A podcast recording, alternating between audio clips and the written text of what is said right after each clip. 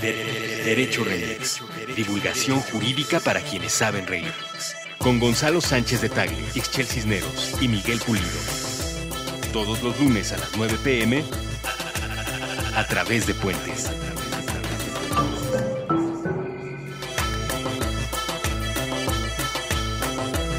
Buenos días, buenas tardes, buenas noches, bonita madrugada o cualquiera que sea el espacio temporal en que usted, amiga o amigo, nos esté escuchando. Y no, ese no es el abogado Bucles. No es el abogado Bucles. El abogado Bucles, mejor conocido como Miguel Pulido, está atorado en una tormenta andina que nos hizo recordar la película de los Andes. Sí, no, esperemos que no, que nada más sea que nos hizo recordar. Yo soy Gonzalo Sánchez Tagle, me acompaña como siempre. Ixchel Cisneros, ¿cómo les va? Ixchel Cisneros. Y hoy tenemos una invitada de lujo. Invitadaza, diría. Invitadaza.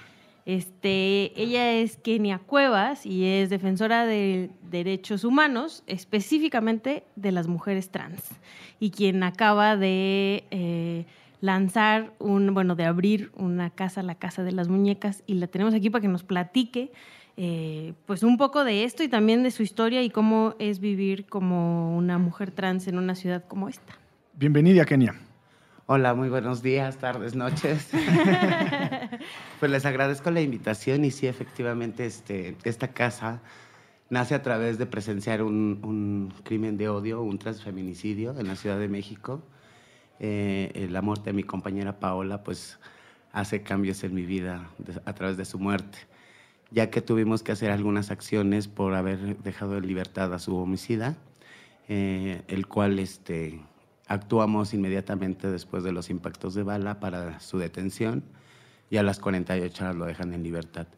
Y esto hace que pues, Kenia busque justicia y al ver que los procedimientos eh, para buscar este derecho pues son imposibles para una mujer trans en esta ciudad. ¿no? Eh, empezamos con la discriminación, la violencia institucional y empezar a luchar contra todo este contexto es, es muy difícil. Eh, bueno, te platico un poquito quién es Kenia. Kenia fue niña de la calle. Eh, ella estuvo 10 años presa eh, por lo mismo de la violencia institucional. consumí drogas durante 20 años de mi vida y vivo desde hace 23 años con VIH, el cual son los colectivos en los cuales ahora Casa de las Muñecas piensa ayudar en proyectos que vamos a implementar en la Ciudad de México. Empezamos y queremos difundirlo en toda la República Mexicana empezamos a, hacer atención especializada a los servicios de salud, hacemos trámites burocráticos ¿no? de, actas, eh, credenciales de lector para personas que no las tienen, eh, ayudamos al cambio de identidad. Y el plus de Casa de las Muñecas es enterrar a las compañeras que no cuentan con familia, porque sabemos que la violencia viene desde el, desde el seno materno o del hogar. Y, eh, y, la violencia, pues cuando mueren, pues la siguen violentando o de plano, pues se hacen este, desentendidos de los cuerpos. Y Kenia, ¿me podrías platicar un poco eso? O sea, ¿cómo fue en tu familia? Tú siempre supiste que ibas a ser una chica trans. Eh, ¿Cómo fue que eras niña de la calle? O sea, cuéntanos un poquito de toda esta transición. Bueno, en realidad mi transición fue muy rápida. Eh, yo, yo ya tenía una decisión puesta a los ocho años y medio, algo así. Yo vivía con mi abuela materna ella nos crió porque mi madre pues siempre vivió en Estados Unidos. Eh, al, ir creciendo, pues mis hermanos mayores me violentaban por mi género. Me golpeaban, me exhibían dentro de los amigos con, los cuates de la colonia. Y bueno, toda esta violencia de, tomé una decisión de salirme de mi casa. Al llegar a, a, la Alameda Central, donde está el Parque Solidaridad, ahí encuentro una mujer trans que trabajaba el trabajo sexual. Eh, me acerco con ella y le digo que quería ser como ella, porque yo ya había tomado una decisión, ¿no? Entonces este, me dice que me pusiera a trabajar. Estamos hablando del 97, 98, cuando... ¿Cuántos años tenías? Pues yo creo que tenía como nueve años, ocho años y medio, algo así. Entonces llego con ella y le digo, ¿sabes qué? Quiero ser como tú. Y al estar frente a ella me dice, pues ponte a trabajar. Entonces en esos años el trabajo sexual con menores de edad se veía y se frecuentaba mucho en la Alameda Central y obtengo la atracción de un cliente y le platico, ¿no? Que me quería salir de mi casa, que no sabía cómo hacerle y me dice, ¿sabes qué? Es que yo no te puedo ayudar. Eres menor de edad y me metería en problemas. Entonces lo que hizo fue acompañarme a, donde era mi domicilio y pues sacar mis cosas y llevarme a un hotel, donde permanecí una semana, pero en este hotel al otro día que, es la hora de, de los servicios, eh, me percato que vivían puras mujeres trans trabajadoras sexuales. Entonces dije, wow, llegué al paraíso. y entonces ya le comenté a, dos chicas que desgraciadamente ya no están entre nosotros, este, Viridiana y la Chabela, y les dije que yo quería ser como ellas. Entonces me dijeron, ¿traes dinero? Les dije, sí, traigo tanto. Me llevaron a comprar peluca, vestido, maquillajes. Y me dijeron muy claramente, ¿no? Es la primera y la última vez que te vamos a arreglar, tú tienes que aprender. Entonces yo me fijé muy bien cómo me maquillaron y todo. Y en esa noche yo ya estaba trabajando en Álvaro Obregón e Insurgentes como trabajadora sexual y mujer trans. Y creo que ahí me di cuenta que yo ya era una mujer trans. Y así fue muy rápida mi transición. Y, eso fue, perdón, en el 95, 96 dices. ¿Y de ahí? Bueno, de ahí, bueno, una de las demandas que, pide el trabajo sexual, pues desgraciadamente son eh, las adicciones. Eh, ¿Por qué? ¿Por qué está tan ligado con...? Porque la mayoría de los clientes cuando van y buscan a un, un, trabajo sexual eh, van en estado etílico o con, o, con drogas o sustancias que han consumido y lo que quieren es seguir consumiendo o, o tener relaciones, ¿no? Consumiendo. Entonces, tú para poder obtener clientes necesitabas entrarle a todo, ¿no? Eh, pues le empiezo a entrar, le empiezo a entrar a, la cocaína, le empiezo a entrar a la marihuana, a los chochos, al alcohol, al activo, bueno, a todo, nena. Y la verdad es que fui cayendo cada vez más, ¿no? Al grado de llegar a la calle y, llegar a, dormir en la calle, a comer de la basura y empezar a, conseguir para una dosis pidiendo en los semáforos, ¿no? Limpiando parabrisas y toda esta parte. Eh, cuando ya estoy muy entrada en las drogas, llego a, una ocasión a un picadero, donde en este picadero pues este, llega el, operativo, ¿no? Y nos llegan y todos al suelo, y entonces la chica que vendía avienta la bolsa y me cae a mí. Y cuando ya empiezan a ver quién era la que vendía y todo, pues indicaba que era ella. Pero ella les dio dinero y, y los policías pues me llevan a mí como, como la que vendía droga. Después de 10 años presa, les pude comprobar de que yo no vendía droga y me piden una disculpa en juzgados y me dicen que quedaba en libertad. Oye, pero párame, porque eso es importantísimo en tu historia. Te lleva la, la patrulla al Ministerio Público y el Ministerio Público te consigna. Sí, inmediatamente. No había Por tráfico de drogas. era consumo, distribución y venta. Entonces, este... ¿Y nunca hubo una sentencia firme? Sí, tuve 24 años de sentencia. Eh, en estos 24 años, durante 10 años yo estuve peleando mi libertad desde allá adentro, a pesar de que yo no tenía visita, y no tenía los recursos necesarios como para hacerlo, pero eh, siempre he tenido un, carácter muy bonito que le cae muy bien a la gente y eso me ayudó con las visitas de otros internos a tener como los vínculos para poder tramitar eh, papeles en, la, en la subsecretaría de reclusorios para poder buscar un beneficio. Eh, cuando cumplo 10 años, eh, me, dicen que, ya tenía mi libertad absoluta. Entonces sí fue como fuerte, aparte de la violencia que se vive en un... Eso, justo. Y tu trabajo también empezó adentro de la cárcel, ¿no? Sí, porque yo llego a un dormitorio donde vivían personas con VIH.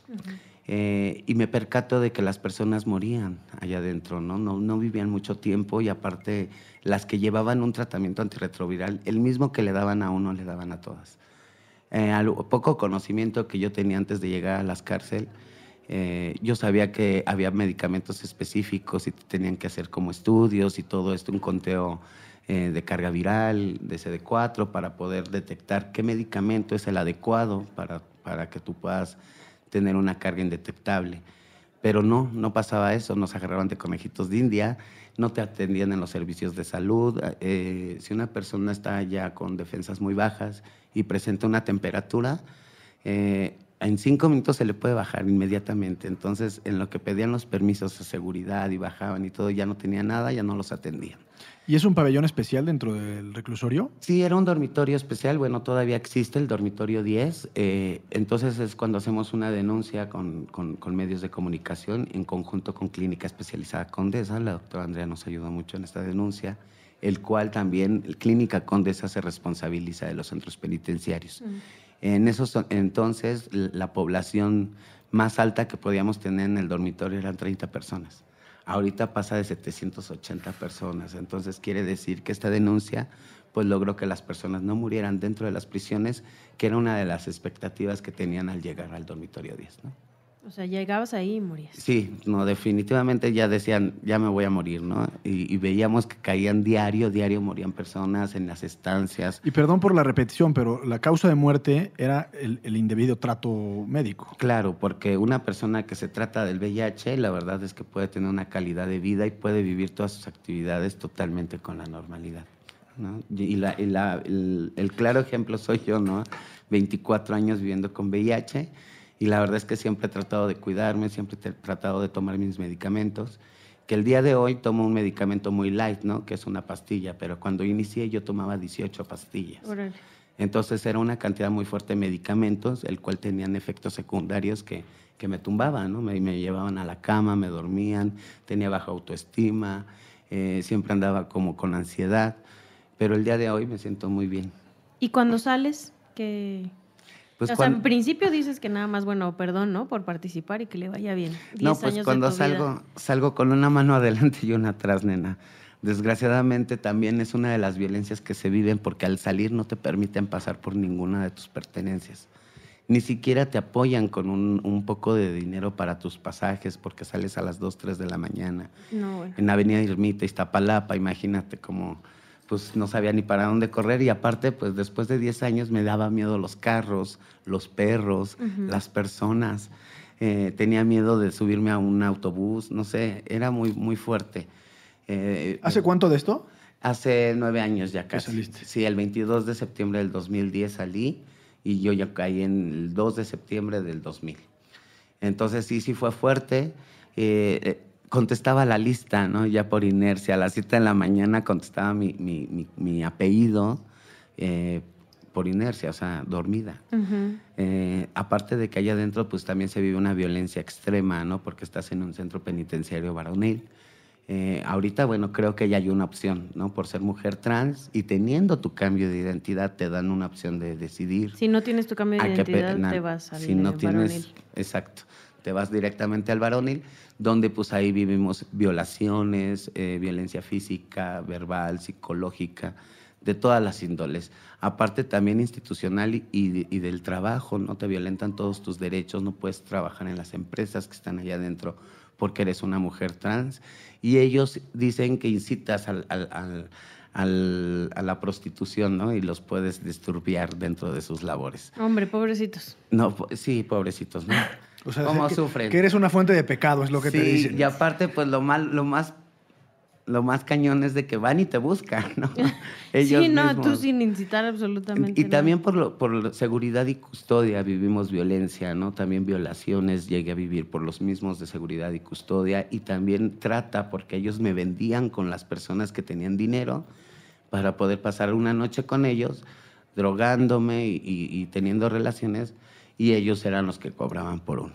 Entonces sí, sí es una violencia extrema. ¿En la cárcel seguías drogando? Sí, durante cuatro años y medio seguí drogándome hasta que decidí dejar las drogas, por lo mismo de que yo no sabía cómo, pero tenía que salir de la cárcel. Oye, y obviamente para dejar la droga en la cárcel, pues es casi casi que subir el monte Everest, ¿no? sí. yo creo que hay que tener mucha decisión y muchos blanquillos. O sea, no te ayuda, ¿no? Hay terapeutas que te pueden ayudar, o eh, psicólogos o cosas mira, hay, algunas terapias que este, implementan los psicólogos dentro de los centros penitenciarios, pero el cupo es de 10 personas. Entonces le dan la prioridad a las personas que ya tienen como una cierta estabilidad de trabajo, de, estudios, ¿no? Y yo sin papeles pues no podía continuar, aunque iba de oyente a las clases, eh, no podía continuar mis estudios. Entonces, este, pues todo esto al, al, final del día pues te va, te va haciendo más fuerte más fuerte cada día. No, yo una ocasión tuve que, que, pelearme, me sacaron una navaja en el kilómetro, eh, me, me, quito mi camisa ¿Qué para es que te saquen una navaja en el kilómetro? ¿Qué es el kilómetro? El kilómetro es un pasillo que cruza por todos los dormitorios, entonces puede, todos los presos pueden transitar si no es un dormitorio que esté segregado. Eh, íbamos caminando varias compañeras trans y yo y me avientan una piedra, entonces volteo y no veo a nadie, ¿no? O sea, que, que estuviera agrediéndome, sino había muchas personas, pero nadie. Entonces vuelvo a voltear y veo quién me avienta la piedra y me regreso y me dice, ¿te pareció? Le dije, no, no me pareció. Entonces me sacó una navaja. Cuando me saca la navaja, me quito mi camisa, me pongo una muleta, eso para poder detener lo- lo- los piquetes, y le logro quitar la navaja, ¿no? Y se la entierro en el estómago. Y esto fu- fui acreedora a un castigo de un año estar eh, este, encerrada en una celda de castigo, donde me soldaban la, la puerta. ¿no? Me la soldaron así con puntos de soldadura y todo. O sea, durante un año no saliste de esa celda. Eh, bueno, sí salí por una estrategia que tomé, ¿no? Este, el, el hecho de que te soldaran era para que los custodios no, no, se, no, no se sobornaran y no te sacaran a tomar el sol o al médico, a cualquier cosa, ¿no? Entonces el la dirección decía, sóldenle la puerta. Pero yo cada mes me tenía que cortar el brazo para que con esta forma me sacaran al hospital, porque yo ya hablaba sola. ¿no? Yo ya hablaba sola dentro de esta estancia, me quería volver loca. eh, nadie, se acerca, nadie se podía acercar, nada más te aventaban la el plato de comida. Una pregunta muy de abogado. De este cuchillazo que le diste al camarada que te agredió, no se abre ninguna averiguación previa ni nada. No, nomás fue un castigo. Bueno, lo bueno es que no se murió, si no todavía ni, ni estuviera aquí, créemelo, me hubiera comprado muchísimos años allá dentro de la prisión. Pero no, cuando... como una riña, digamos, Fue una una- riña nada más y los dos pues, salimos lesionados. Yo traigo un navajazo aquí y yo se lo di en la panza. Entonces, pues fue nada más una riña. Ok. Nada más, ¿qué tal? Y entonces te cortabas para que te dejaran salir una vez al mes. Sí, una vez al mes me cortaba la, la parte de las venas y ya con sangre, pues ya él pedía autorización, me sacaban, me llevaban al servicio médico y yo era como un respiro, ¿no? De salir tantito al sol, a ver caras, no sé. Un año. Un año, un año me la aventé. Te- Exactamente tengo 12 cortadas. Y se supone que, se supone, Sí. ¿no? O sea, hablando en derecho remix, que tendrías que tener un abogado, aunque fuera de oficio, y estas cosas no tendrían que permitirse, ¿no? Bueno, en mis años no existía eso. Ahorita creo que sí. ya hay algo diferente. A, a según existía. O sea, siempre ha existido, nada más no aplicaba. No aplicaba y si aplicaba, aplicaba para otras personas, ¿no? Por las personas que podían tener recursos económicos. Y de los 10 años en los que estuviste, este año, este año de encierro y de soldadura, ¿en- ¿cuándo fue? Pues yo creo que tenía como un año, año y medio. O sea, casi luego, luego al Sí, principio. Sí, desde que llegué empecé a hacer puntos, como se dice allá adentro, ¿no? Eh, yo fui una mujer muy, muy tenaz y siempre he sido muy inteligente y la verdad es que tampoco me he dejado de nadie. Desde que estuve en el colectivo de calle, desde que estuve en el colectivo de drogas, eh, siempre aprendí a defenderme porque siempre ha habido abusadores, ¿no? Y más para nosotras como trans. Pero... Eso, está cabrón, desde chiquitito, ¿no? Tienes que aprender, chiquitita, tienes que aprender si quieres ser trans eh, a defenderte, ¿no? O sea, ya desde ahí eh, la discriminación y las agresiones están a la orden Y- del día. Y yo creo que todo va conllevado por, porque uno sí rompe es- estereotipos, ¿no? De esta sociedad. Eh, un hombre gay puede ser más aceptable, una mujer lesbiana, ¿no? También puede ser muy aceptable, pero una mujer trans o un hombre trans, pues ya no. Porque cambias todo el contexto, cambias, haces una transición rotundamente y eso no lo puede aceptar todavía la sociedad, ¿no? Entonces sí, la discriminación se sigue viviendo. De hecho, en el caso de mi compañera Paola, Que justo ahí quería que nos contaras un poco, ¿no? Porque varios, o sea, fue noticia en muchos lados. El video eh, viral es de ustedes, ¿no? O sea, yo lo grabé. Tú lo grababas. ¿Es tu voz? Es tu voz Sí. la que está. Lo ahí. vamos a subir pa- para efectos en la plataforma. es- en la bitácora En la para que bitácora para que quienes nos escuchan puedan ver el video y algunos artículos para que se puedan enterar Claro. este, de la historia. Pero cuéntanos un poquito de, quién, e- quién era ella y qué sucedió esa noche. Bueno, Paola era una compañera de- del trabajo sexual. Eh, ella era de Pichucalco, Chiapas. Eh, igual también, pues la violencia de, de la familia la hizo transitar a la Ciudad de México. Eh, cuando ella llega a la Ciudad de México, yo la conozco, de eso ya hace 10 años. Este, pues estábamos es- esa, noche ahí paradas en, en Puente de Alvarado y llega este sujeto pues buscando un servicio, pero nos percatamos varias compañeras que, con las que se nos acercó, pues que estaba drogado, tenía los pantalones abajo, él refería que ya le habían robado los policías y que ya lo habían correteado. Entonces, cuando llega una persona así, la verdad, en mi persona, pues yo los trato de evitar, ¿no? Porque nomás es aguantar a un borracho. Entonces, este, pues se acerca con Paola y Paola pues le dice que sí, ¿no? Entonces sube al carro y todavía, como somos nosotras, ¿no? Nos bufamos y me avienta el cabello y me dice, ya me voy a trabajar. Pero en cuanto avanza el carro, yo creo que en menos de 30 segundos escuchamos unos gritos de auxilio, donde ella gritaba mi nombre, Kenia, Kenia. Entonces me acerco yo al automóvil y llegando a la ventanilla escucho los disparos, ¿no? Como le empieza a disparar a quemar ropa. Cuando termina de dispararle los tres, los tres impactos, eh, alza la mano y me apunta a mí, pero el arma se encasquilló. O sea, se atoró. Sí, se atoró la bala, ya no salió. Y cuando me percato de esto, pues voy y me, me paso al frente y trato de detenerlo cuando llega una patrulla de, de seguridad pública. Y bueno, ya aseguran su, su, su integridad de él. Y en ese momento yo empiezo a grabar el video donde nosotros veíamos que todavía mi compañera pues estaba respirando y que pues exigíamos una ambulancia que nunca llegó, ¿no? Llegó cuando ya mi compañera había fallecido. Eh, al, al, buscar la justicia... Eh, Empezando por ahí, ¿no? Sí, o sea, pues que desde no... que llegamos al Ministerio Público empezamos a vivir este, discriminación, ¿no? Porque se referían a nosotros como hombres, eh, nos decían que era una trabajadora sexual, que porque teníamos que pelear tanto. Eh, y yo le decía a la... O sea, eso con, con, ese tipo de comentarios como de se lo buscó. Sí, ¿no? Como que ella, ella se lo buscó, es parte de lo que ustedes tienen que vivir, ¿no? Entonces yo me empiezo como a lebrestar, empiezo como a buscar esta parte de derechos humanos y yo le decía al Ministerio Público, ¿sabes qué? Es que tú estás en la obligación de darme toda la información, yo fui testiga. Entonces cuando yo le, le, le decía esto, ella me descarta de la carpeta de investigación y me pone como curiosa del lugar. No, bueno. Ya no como testigo.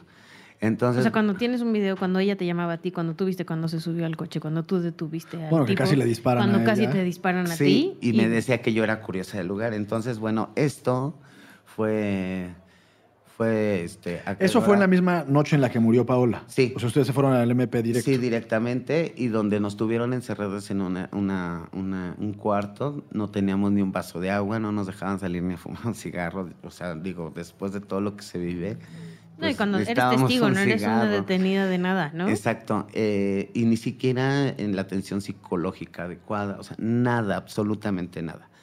Cuando llega la hora, la audiencia oral, eh, yo pedía los, los datos de dónde iba a ser la audiencia y no me los querían dar, porque me decían que si no había familiar no me podrían a mí dar ningún tipo de, de información. Y que como comentas, en estos casos la mayoría de las chicas no tienen familiares Sí, cercanos de hecho, que las la- las ¿no? redes más cercanas somos nosotras mismas, ¿no? Entre nosotras nos apoyamos en cualquier acto de violencia.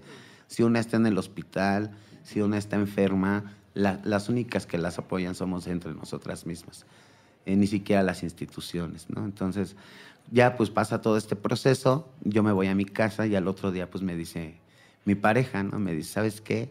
Cuando le enseñó el video, yo el video no lo había publicado, nada, nomás se lo había enseñado al Ministerio Público, pero no lo quisieron poner en la carpeta No, bueno. porque no les convenía. Sin darte ningún tipo de, de- de explicación. de explicación ni sí. nada. No lo querían poner en la carpeta y bueno, ya cuando llegó a la audiencia oral me saca el juez, ¿no? Porque yo argumento que yo era testigo y me saca de la audiencia y eso era para no entorpecer la carpeta más adelante. Y cuando ya termina la audiencia, pues me bajan mis compañeras súper enojadas, ¿no? Que ya lo habían dejado libre. Entonces ya mis compañeras querían hacer un despapaya. ¿Y por en- qué lo dejaron libre? Porque según esto no tenía pruebas suficientes para procesar. No, bueno, lo detienen con ella a un lado muerta, él con la pistola. Aparte, él no tuvo una custodia adecuada, nena. Eh, cuando una persona eh, pues está por, por agresiones de un arma de fuego, pues debería de tener una custodia adecuada, porque él con el manejo que tenía de las armas, pues fácilmente se pudo quitar la pólvora. Entonces, en, el- en la prueba de balística No le salió nada. no le salió nada ni a él ni a ella. Entonces, pues como no había nadie en quien dijera... Bueno, y hay un, un dato que es importante en esta historia, que creo que este camarada es escolta, ¿no? Sí, ese era ex- escolta de un empresario del Estado de México y era ex militar. Ah, Entonces pues sí no. tenía Entonces, un manejo está impresionante de armas. De la aportación de arma, porque supongo si es exmilitar, a lo mejor tenía permiso para No, el, permiso lo tenía por ser escolta. Exacto. Él ya era ex militar, él era el desertor. Entonces estaba como escolta personalizada de un empresario y por eso es que tenía la, la- el permiso del, del portar arma. Arma. Pero bueno, eso no le da ningún derecho para poderle disparar a ninguna persona. No, sin Aparte- duda, pero me refiero a la carpeta de investigación que al parecer fue uno de los argumentos que el juez dio, Que él tenía permiso para portar un arma de fuego. Sí, pero como dices, pero no para matar. Exacto. Entonces, bueno, lo dejan en libertad y yo pues les digo a las compañeras, ¿saben que vamos por mi compañera que es- ahorita está en un congelador, ¿no? Eh, llegamos al, con el fiscal de Cuauhtémoc y me decía, no, es que yo no te puedo dar el cuerpo, Kenia. Tienen que esperarse mínimo tres meses y es que ningún ¿En familiar... la CEMEFO en dónde? Ajá, en el CEMEFO. si ningún familiar viene y la reclama. Entonces, cuando yo le digo, o sea, ¿estás loco? Le digo, ¿quieres que yo me espere tres meses para que cuando venga y me la des, nada más la tenga que llevar a cremar o a enterrar? Le dije, lo que queremos es despedirnos de ella y que su muerte no quede aquí, ¿no? Entonces me dice, ¿sabes qué? No te la puedo entregar. Y se aferró como dos horas hasta que le dije, ¿sabes qué? Mira, no voy a alegar más contigo. Tengo a 500 chicas trabajadoras sexuales allá afuera y entre todas vamos a cerrar insurgentes. No, Kenia, no es necesario. Me, eh, me entrega, me dice, te voy a entregar el cuerpo, lo único que te pido es que no lo entierres fuera de la Ciudad de México y no la cremes. Entonces cuando me la entrega, eh, pues en ese momento yo ya había puesto el video en medios de comunicación, yo ya había puesto mi cara, ¿no? Ante todos. Este sujeto ya estaba libre y empezó a generarse un miedo impresionante. No sabía qué hacer, nena.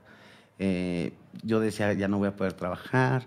¿Miedo por qué? Decir que te, te, expusiste mucho. Sí, no, y, aparte que quedó en libertad, pues que este tuviera represalias y que me, me, matara, ¿no? Así como, pues sin pensar, mató a Paola pues más que yo lo he agredí ante los medios de comunicación. Sin pensar mató a Paola y salió libre. Entonces, pues, como la impunidad impera en este país, pues se puede matar otra vez. Exacto. Entonces, la verdad es que generé un miedo muy, muy fuerte y bueno, ya estando frente al ataúd, pues decidí hacer como una tipo de manifestación pequeña que habíamos pensado donde la habían asesinado, ¿no? Entonces le dije a mis compañeras, ¿saben qué? La vamos a llevar le vamos a dar una, una guardia de honor y un aplauso de, despedida y de ahí nos la llevamos al panteón.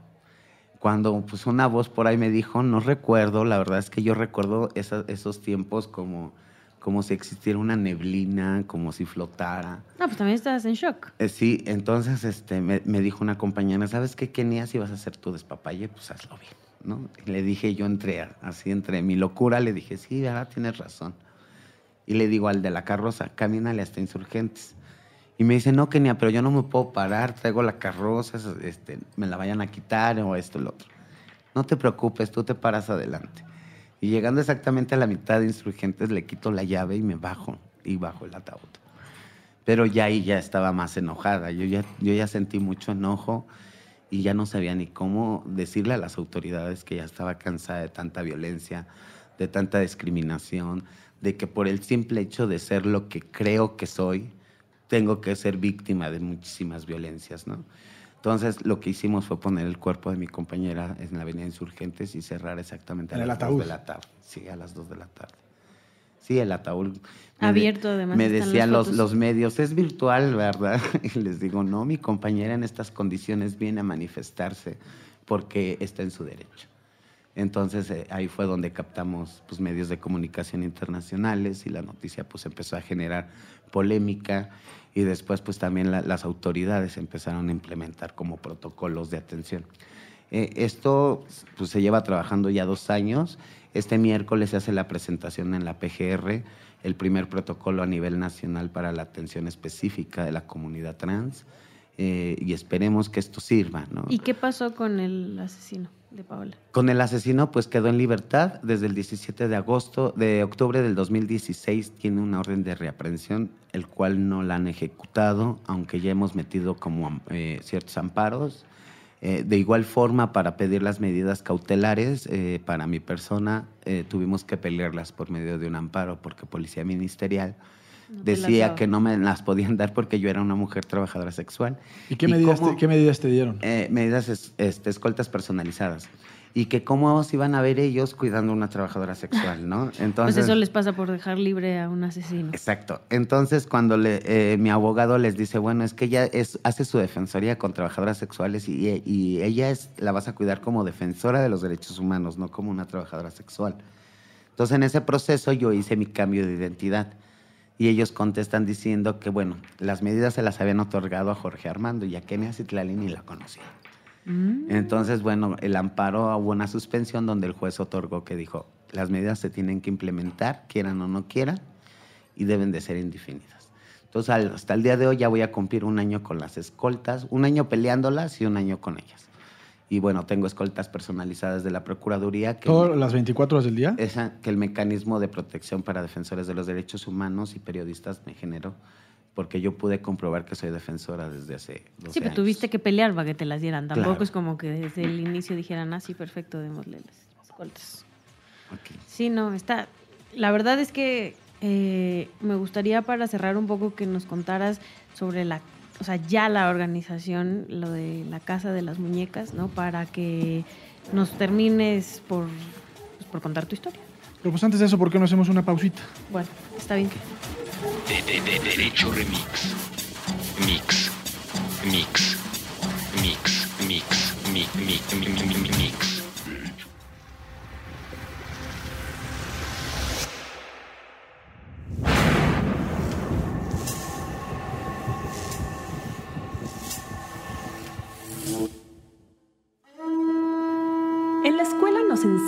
Los principales dioses mexicas.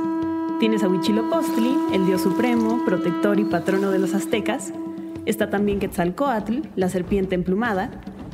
Y cómo olvidar a Tlaloc, dios de la fertilidad, la lluvia y recientemente el tráfico. Pero nunca nos enseñan que los mexicas tenían una deidad de la pura gozadera, del placer y el éxtasis. A mediados del siglo pasado, una estatua prehispánica fue extraída de Tlalmanalco, un pueblo a las faldas del Popocatépetl.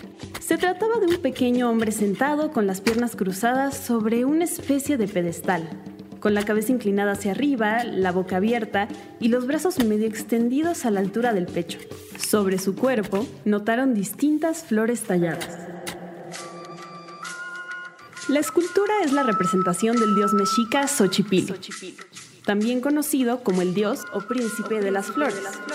Actualmente se encuentra en el Museo Nacional de Antropología y de acuerdo con sus registros, Xochipilli era considerado el dios de la nobleza, patrono de la música, la cosecha y los placeres. Su cuerpo está adornado con flores que poseen propiedades psicotrópicas. o sea, está tapizado de drogas. En términos coloquiales, Xochipilli es el dios de la gozadera, el dios que no nos enseñan en la escuela.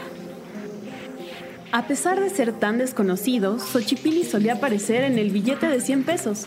Atrás de Nezahualcóyotl y su canto del cenzontle, estaba la estatua de Xochipilli. Después del descubrimiento de la estatua, muchos investigadores se dieron a la tarea de identificar las flores que cubren el cuerpo de Xochipilli.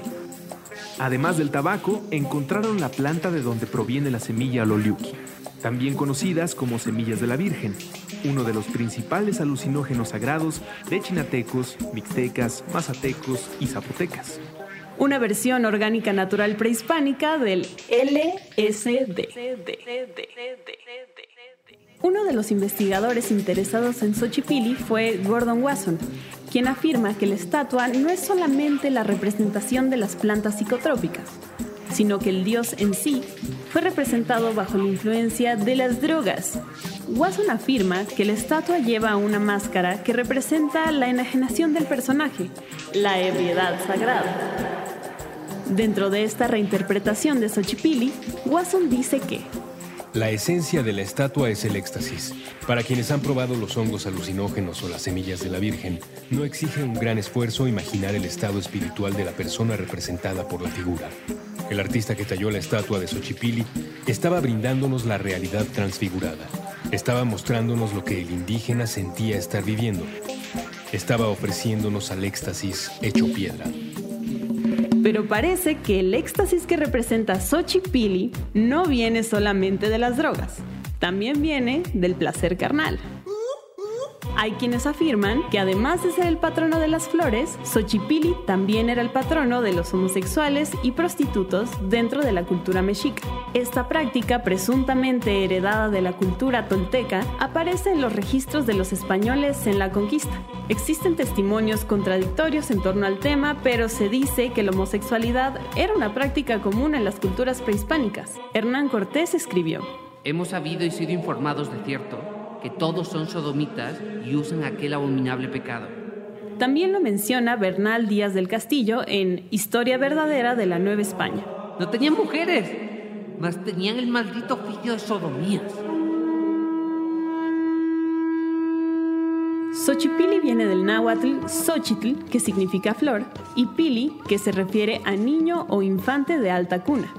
De ahí la traducción, príncipe de las flores. Por otro lado, existen registros de la palabra Xochihua, que se traduce como homosexual o pervertido, pero que literalmente significa el que porta la flor. Conocer la realidad de Xochipilli y su relación con las drogas y la homosexualidad es difícil, puesto que muchos testimonios se encuentran incompletos o fueron censurados por religiosos españoles. ¿Será esta la razón por la que no sabemos mucho de nuestro Dios de la gozadera? Bueno, ahora que lo conoces, te invitamos a nuestro martes de adoración a Xochipilli, visitándolo en el Museo Nacional de Antropología. No se puede consumir ningún tipo de drogas dentro del museo, recomendamos llegar bien puestos. Para rayos. Destellos de energía no condensados en audio. Para rayos es una producción de Puentes. Guión y locución Sofía Serrano. Diseño de audio Gonzalo Herrera. Voces adicionales Antón Goenechea y Andrés Vargas. Dirección Andrés Vargas.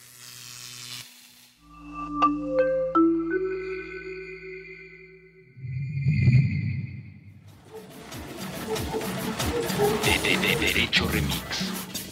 Mix. Mix.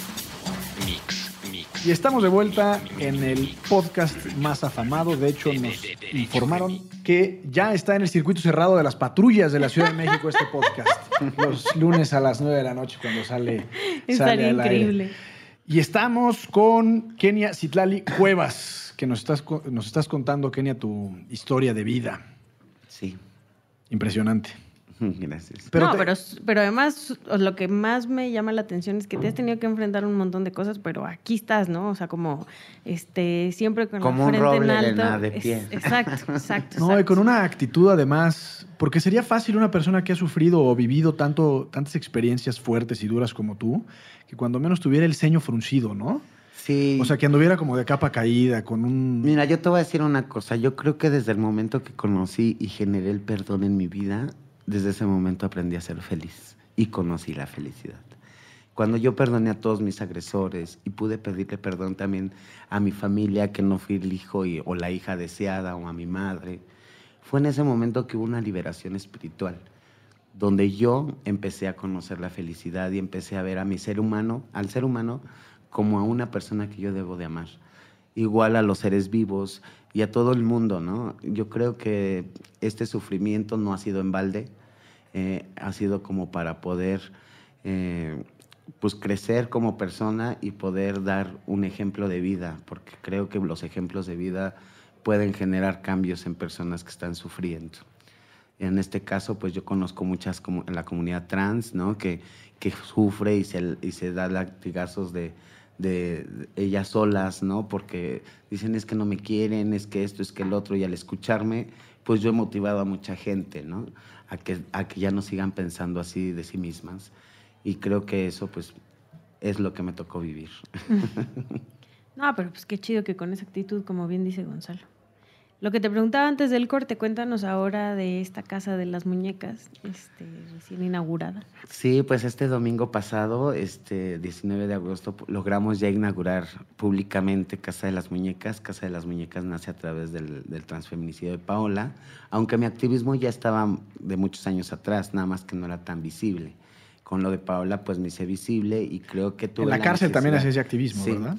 Y creo que ahora sí tuve la necesidad de constituirme porque veo tantas necesidades y tantas carencias dentro de la comunidad trans que hay que empezar a implementar proyectos, protocolos, atenciones especializadas, vinculaciones, porque la comunidad trans está un poco olvidada y creo que hay una deuda histórica. Entonces, eh, Casa de las Muñecas es lo que está haciendo, ¿no? Tratando de romper estereotipos, eh, haciendo historia, ¿no? Porque la jornada que logramos el domingo pasado, pues fue un vivo ejemplo de lo que quiere hacer Casa de las Muñecas, ¿no? Logramos eh, hacer una jornada donde hubieron servicios de registro civil, de pruebas de rápidas de VIH, eh, pruebas de, de próstata, eh, hepatitis. ¿De próstata para el cáncer? Sí, para cáncer de, de próstata. Este también fueron gratuitas. Se les dio de comer a las personas. 600 personas lograron tener un platillo de comida. Eh, se les dio ropa que se fue consiguiendo así con los amigos y amigas y el teléfono descompuesto, ¿no? Para, para allá y para acá. Y bueno, y, las personas pues lo son agradecidas. Créeme lo que, que cuando una persona salía corriendo con su acta y decía, ya tengo acta, ya tengo acta, son la- las, las cosas que tú te llevas como pago de este trabajo, ¿no? Cuando ves a una persona que logra tener un beneficio. ¿Qué tan complicado Eso, es ese proceso? justamente quería preguntar. Pues es que mira, desde el momento que llegan al registro civil, pues es todo un protocolo, ¿no? Sí de lo debe de haber para personas en situación de calle y no se les debería de cobrar el acta. Pero desde que entras, pues empiezan la discriminación por la condición en la que llegan, Ujú. porque muchas de las veces pues están consumiendo y eso pues no les permite que puedan entrar al registro civil. Aparte de que las poblaciones no creen en las instituciones, ¿no?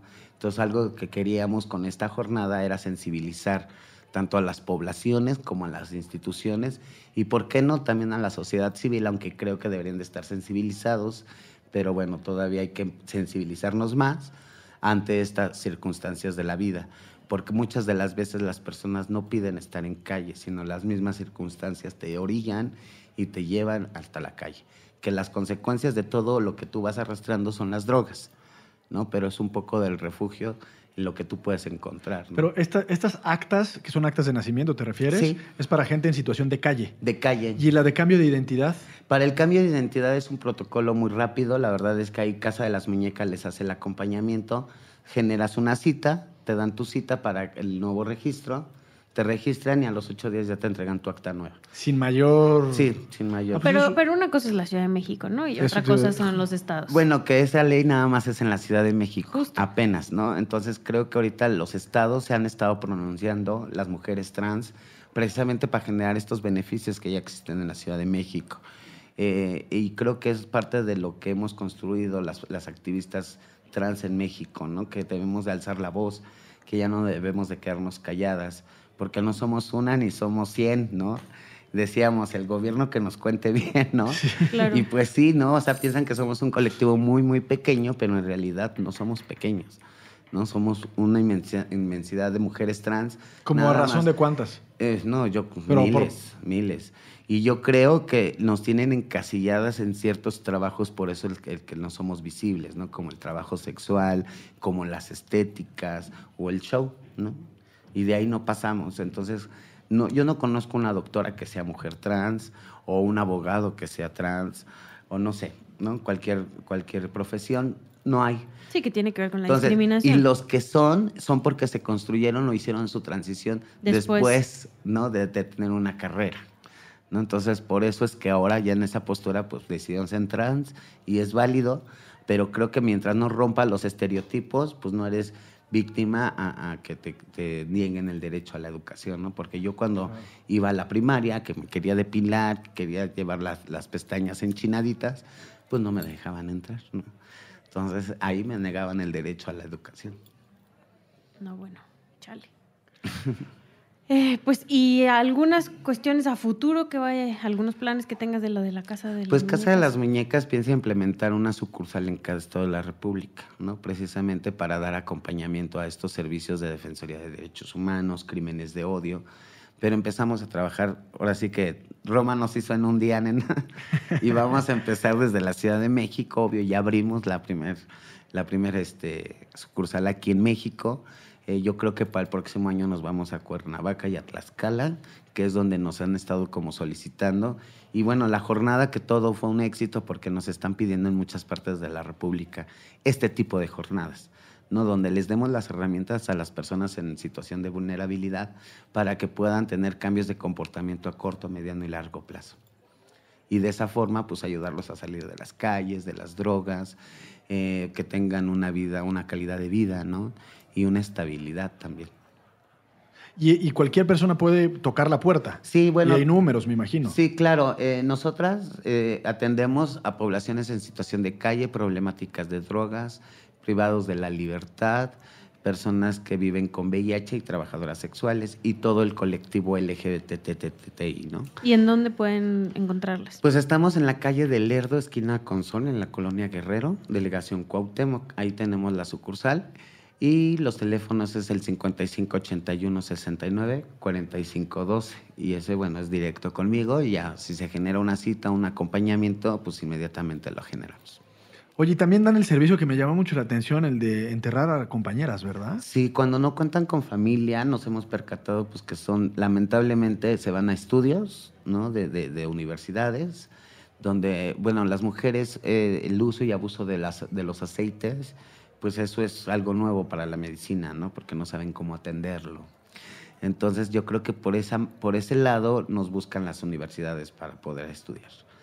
Y una. Y dos, pues si no, no sirves para nada, pues directamente una fosa común. Entonces creo que también somos seres humanos y también contribuimos. No, no crees, son seres humanos. Y, y contribuimos en esta ciudad como para que terminemos en una fosa común, ¿no? Entonces, y, y mucha de la violencia que se vive por las familias. La, la, última compañera que me tocó enterrar, pues me decía la mamá, es que ella murió desde que se fue de la casa, ¿no? Entonces, pues ya te dan como todo el, el derecho para poderlo hacer. Aparte de que les damos dignidad después de muertas, porque cuando hemos encontrado a la familia, la familia llega con todo este aspecto de decir, no, vamos a ponerle traje, corbata y... Claro. ¿no? Entonces es como pelear y debatir con la familia y sensibilizarlos para que puedan acceder a que ella construye una identidad. Y al final del día es lo que quiere que se le respete cuando se muera, ¿no? Al menos eso yo quiero cuando me muera, ¿no? Que respeten lo que yo construí, en lo que yo creí y que no me violenten de esa forma y no me trasvistan de esa forma, ¿no? Entonces creo que les damos dignidad también después de muertes. Y eso pues es algo que creció y nació después del caso de Paola y el ver que las, la, las familias pues son indiferentes a estos casos. ¿no? ¿Y nunca han pensado hacer algo con niños? Con niños. Pues justo darles información a los niños. Ah, yo, claro. Porque yo tengo tres hijos y la verdad es que pues por lo menos los míos están educados de cierta manera que nunca se han cuestionado el por qué alguien es distinto, ¿no? O sea, e ellos saben que eh, no solo es una cuestión de hombres y mujeres, ¿no? Una cuestión de género, sino que este um, habemos personas diferentes y punto y se acabó. Claro. Pero hay muchos, muchos, muchos niños que están educados en esta onda hasta de agredir, ¿no? Claro. Sí, mira, efectivamente hemos generado varios talleres con, con, chicos de secundaria y preparatoria. Empezamos en el Estado de México y bueno, ahorita ya pensamos a implementarlos aquí en la Ciudad de México. Pero eh, hace como tres semanas estuve en la casa de López Obrador, donde me encontré al nuevo secretario de, de Educación Pública y efectivamente él hablaba, tenía un discurso muy padre, pero yo lo cuestioné delante de los medios, ¿no? Yo le preguntaba qué protocolo va a tener para la atención especializada de la comunidad trans que quiera continuar con sus estudios o que esté dentro de los, de los centros educativos. Exacto. Entonces lo, no me supo contestar, nomás volteó y me dijo, pues asistan a los foros. Le dije, ¿y esos foros dónde se publican? O sea, ¿dónde los ponen? ¿En qué televisora los sacan para que la comunidad trans pueda asistir? ¿No? Y puedan tener como los ejemplos de vida y poder armar un protocolo donde se le dé la atención y la educación a las personas trans. Y bueno, pues quedamos en que pues, nos iban a mandar la información, lo cual no nos han mandado. Pero bueno, sí generamos políticas en este, en este ambiente de la, de la educación, donde también les decimos a la ciudadanía que nos conozcan, que vean que también pues podemos construir junto con ellas, con esta sociedad, ¿no?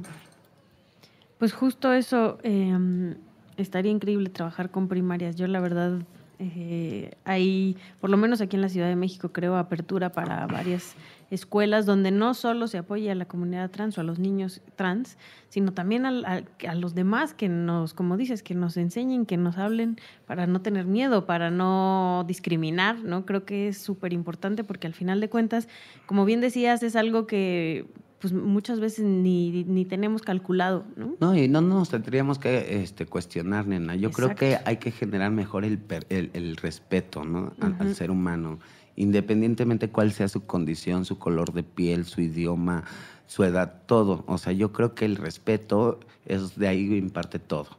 Tenemos que generar el respeto y es uno de los valores que hemos perdido como ciudadanía y creo que lo que tenemos que generar son los valores. De acuerdo.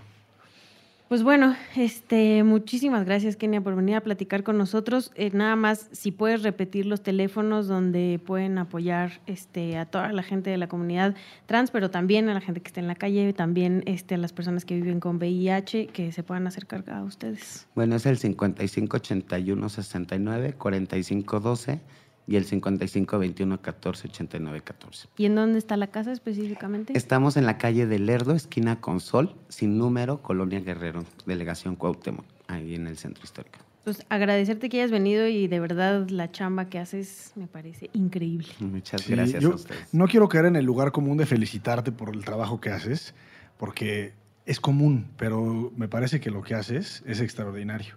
Y en este programa usualmente doy recomendaciones literarias y este día no va a ser la excepción, porque me parece que tu asociación civil se llama Casa de las Muñecas Tiresias, ¿verdad?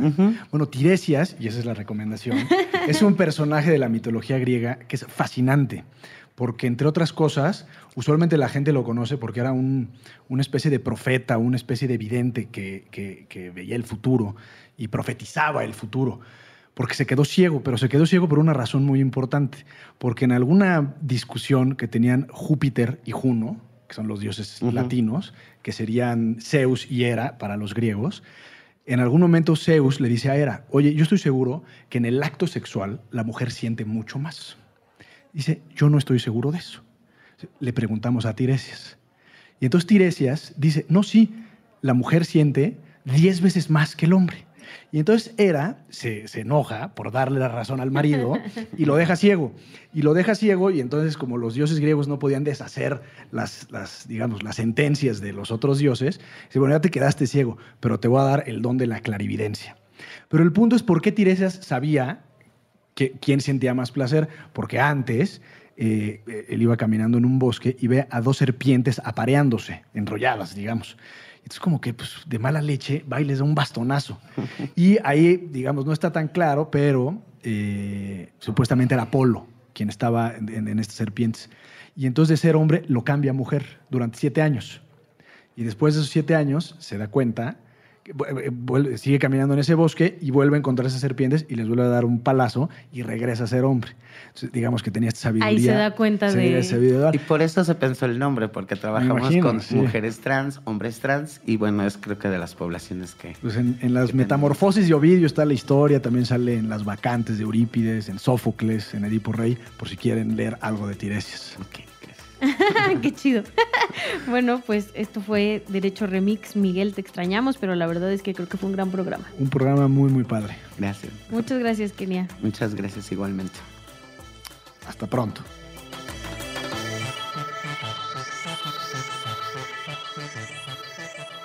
De- de- Derecho Remix.